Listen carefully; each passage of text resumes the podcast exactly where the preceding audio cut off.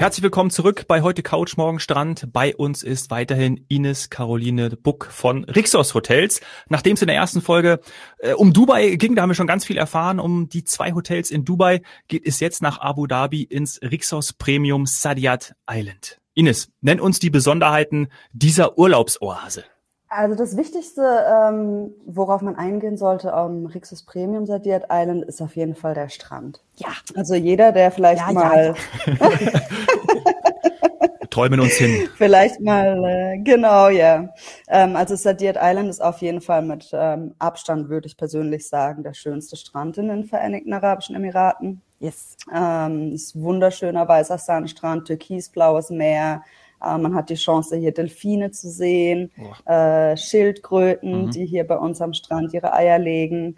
Ähm, also für Gäste, die wirklich primär Badeurlaub suchen, ist Sadiat Island definitiv die perfekte Option. Ja, und also man muss ihn auch wirklich gesehen haben. Ähm, man kann sich das nicht vorstellen. Also wie gesagt, ich war ja früher mal für äh, Dubai, Abu Dhabi ganz kurz zuständig und ähm, hatte immer wieder mit so Strandvorteilen auch äh, bei Gästen oder in Reisebüros zu kämpfen.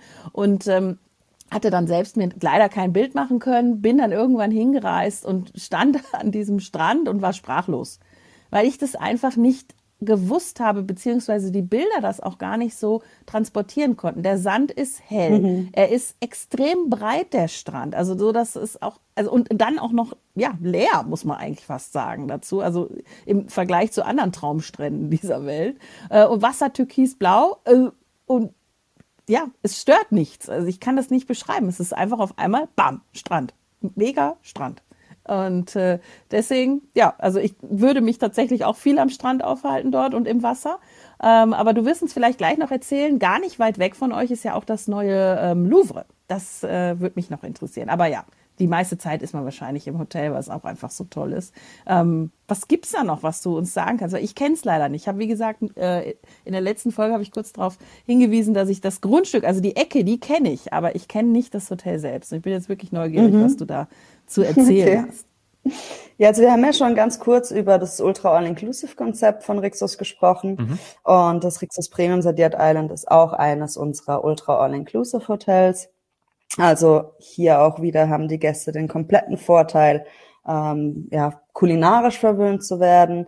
Wir haben auch hier natürlich unser Unterhaltungsprogramm und unseren Exclusive Sports Club, sowie natürlich die vielen Kinder- und Teenager-Aktivitäten. Also wir haben hier zum Beispiel auch ein eigenes Wellenbad für Kinder mhm.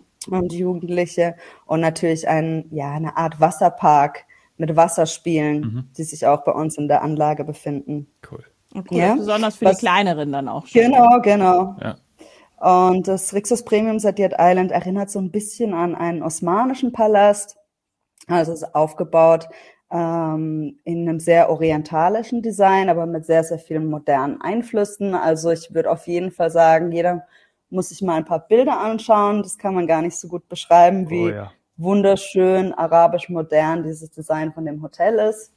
Und man darf aber auch sagen, es ist schon auch pompös, oder? Also das auf ist jeden schon Fall. was Schickes. Genau, genau. Sehr pompös, sehr arabisch, sehr farbenfroh ähm, aber trotzdem ja, wie gesagt, sehr viele moderne Stilelemente mit eingebunden. Also es ist wirklich, äh, was das Design angeht, außergewöhnlich. Ja, als ich das gesehen habe online, da habe ich sofort an eine arabische Hochzeit gedacht. Weißt du, das, das war so ein Bild so von vom Meer aus, äh, hat man vorne die Liegen gesehen, hinten den Palast mhm. und da habe ich sofort an so eine Filmszene könnte das auch sein, an eine Traumhochzeit gedacht. Gibt's da auch ja. solche ja. Events? Bestimmt, oder? Mhm. Na klar, ja, auf jeden Fall. Und wann habt ihr eröffnet? Äh, das Rixos Sadiat Island ist unser neuestes Hotel. Äh, das müsste jetzt vor drei Jahren auch Ja, genau. Haben. Das würde hinhauen. Das würde hinhauen, dass das damals eben äh, noch nicht stand, aber mir schon gezeigt wurde, wo es wo es entstehen wird. Wo es mal hinkommt.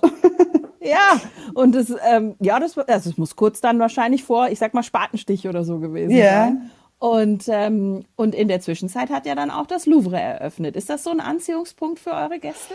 Definitiv. Also allgemein ähm, kann man sagen, dass auf jeden Fall Abu Dhabi sehr viel ähm, kultureller im Angebot ist als Dubai. Also wir haben mhm. natürlich mhm. hier viel ähm, mehr Museen und, und solche Dinge, die die Kunden anspricht. Und definitiv gehen unsere Kunden natürlich ins Louvre und äh, erkunden die Stadt von Abu Dhabi. Ähm, alle Gäste oder die meisten Gäste, muss man aber dazu auch sagen, gehen auf jeden Fall mal einen Tag nach Dubai. Also es mhm. ist praktisch ein Katzensprung, es sind 45 Minuten bis zu einer Stunde Fahrt und es eignet sich auch perfekt hier als Tagesausflug und sonst verbringen die Gäste aber tatsächlich dann die meiste Freizeit ja. in Dubai. Ja. Äh, in Abu Dhabi, oder? Äh, in Abu Dhabi, sorry. Ja. genau. Und, so, so ähm, habe ich das auch gemacht. Entschuldigung, so habe ich es auch gemacht beim zweiten Besuch. Ich bin, äh, wir sind nach nach Dubai geflogen, weil die die äh, Flüge mit Emirates ein Ticken günstiger waren als mit Etihad. Und ähm, dann sind wir nach Abu Dhabi gefahren, waren dort fünf Tage, sind aber dann nochmal einen Tag nach Abu Dhabi, dann äh, nach Dubai, dann nochmal zwei Tage äh, zurück ins ähm, ins Hotel und dann äh, wieder über über Dubai zurück. Also mhm. äh, das bietet sich total an. Also ja, gerade also, was die Flüge auch angeht. Mhm. Also da kann ich jetzt auch nur jedem empfehlen, ähm, vielleicht während er uns zuhört, auch mal äh, Google Maps aufzumachen, sich einfach mal eine Karte zu schnappen. Da sieht man dann zum Beispiel auch, dass man vom äh, Rixos Sadiat Island eigentlich ideal auch noch zur, zur Expo fahren kann, weil die so quasi, ich sag mal, ein bisschen dazwischen liegt. Ähm, also sie ist nicht direkt in Dubai drin. Ähm, ja. Also von daher im Moment auch noch, äh, wenn man jetzt Badeurlaub machen will für die etwas kältere Jahres Jahreszeit jetzt hier gerade in Deutschland, dann kann man auch noch mal schön äh, ins Rixos zum Badeurlaub und dann zack noch auf die auf die Expo gehen. Ähm, ich habe noch eine Frage. Ich habe ähm, damals im Rixos in Belek äh, auch so ein Villen, Villen-Club-Konzept gesehen. Mhm. Und das habt ihr auch, richtig? Ganz genau. Und zwar nennt sich dieses Konzept bei Rixos äh, Club Privé bei Rixos. Club Privé bei Rixos ist unser Ultra-Luxus-Villen-Konzept. Wir haben, wie du schon ganz schön gesagt hast, einen Club in Billig, also Club Privé bei Rixos Billig. Und jetzt den ersten Club außerhalb der Türkei, eben hier in Abu Dhabi auf Sadiat Island Club Privé bei Rixos Sadiat Island. Und es ist eben ja unser Luxus-Villen-Konzept, bestehend aus drei und vier Schlafzimmer-Villen. Und es ist perfekt geeignet für Gäste, die ja nach Privatsphäre und Luxus suchen. Und auch ein paar ja. Kinder vielleicht oder Freunde oder wen auch Familie immer mitnehmen. Ne? Das äh, ja. bietet sich ja an, weil diese Unterkünfte, wo man äh, dann auch wirklich ich, mit Privatsphäre, mit genug, ich sag mal, Platz äh, und Komfort schlafen kann, die sind, muss man ja leider sagen, immer noch selten. Äh, und deswegen ist mir das damals auch aufgefallen. Also das ist schon ähm, ja ganz besonders und äh, macht einfach den Urlaub viel entspannter. Kostet ein bisschen was, ganz klar. Ähm, habt ihr dann auch eine eigene äh, Lobby oder einen eigenen Bereich, wo diese Kunden äh, exklusiv einchecken oder gehen die quasi durchs große Hotel? Also die Gäste kommen erstmal bei uns im Hauptgebäude an. Es kann natürlich auch zugebucht werden äh, für spezielle Gäste oder für VIPs, dass man das alles ähm, bisschen gesonderter organisiert. Aber normalerweise reisen die Gäste ganz normal bei uns im Hotel an. Und ähm, dann haben sie natürlich auch einige Vorteile, die, die noch bei den Villen da mit inkludiert sind. Also wir haben zum Beispiel natürlich den Fast Truck am Flughafen. Äh, wir haben Transfers, die inkludiert sind. Wir haben ein Clubhouse das exklusiv nur für Villengäste 24 Stunden geöffnet hat. Clubhouse ist dann was? Nur das, also ich, viele kennen, also vielleicht vom Golfen her, also es ist äh, quasi auch ähm, Lobby oder zu, ja, sagt man Aufenthaltsräume, Restaurant oder wie muss ich mir das vorstellen? Genau, also könnte man gut beschreiben als so ein Mix zwischen Restaurant und Aufenthaltsraum ähm, oder Lobby. Äh, das ist einfach ein exklusiver Raum, zu dem nur Villengäste Zutritt haben. Dort können sie speisen, äh, Getränke ähm, genießen, Cocktails etc. Mhm. Ah, okay. Du hast gerade Vorteile angesprochen. Das bringt mich zu einem Punkt, den ich unbedingt noch äh, ansprechen wollte. Und zwar seid ihr mit der Accor Hotelkette in einer Kooperation. Accor Hotels, für die Zuhörer, die da vielleicht noch nicht, also den Begriff Accor, denke ich, kennt jeder ähm, als, als Hotelkette, aber es ist Europ Europas größte Hotel oder Hospitality Kette und ähm, weltweit auch, ich glaube, in den Top Ten. Das heißt, ähm, mit denen seid ihr eine Kooperation eingegangen, die haben euch jetzt nicht gekauft oder so, falls das irgendwie jemand denkt, wenn man Accor bei euch sieht. So ist mhm. zumindest meine Info. Aber ihr arbeitet mit ihnen zusammen. Wie genau.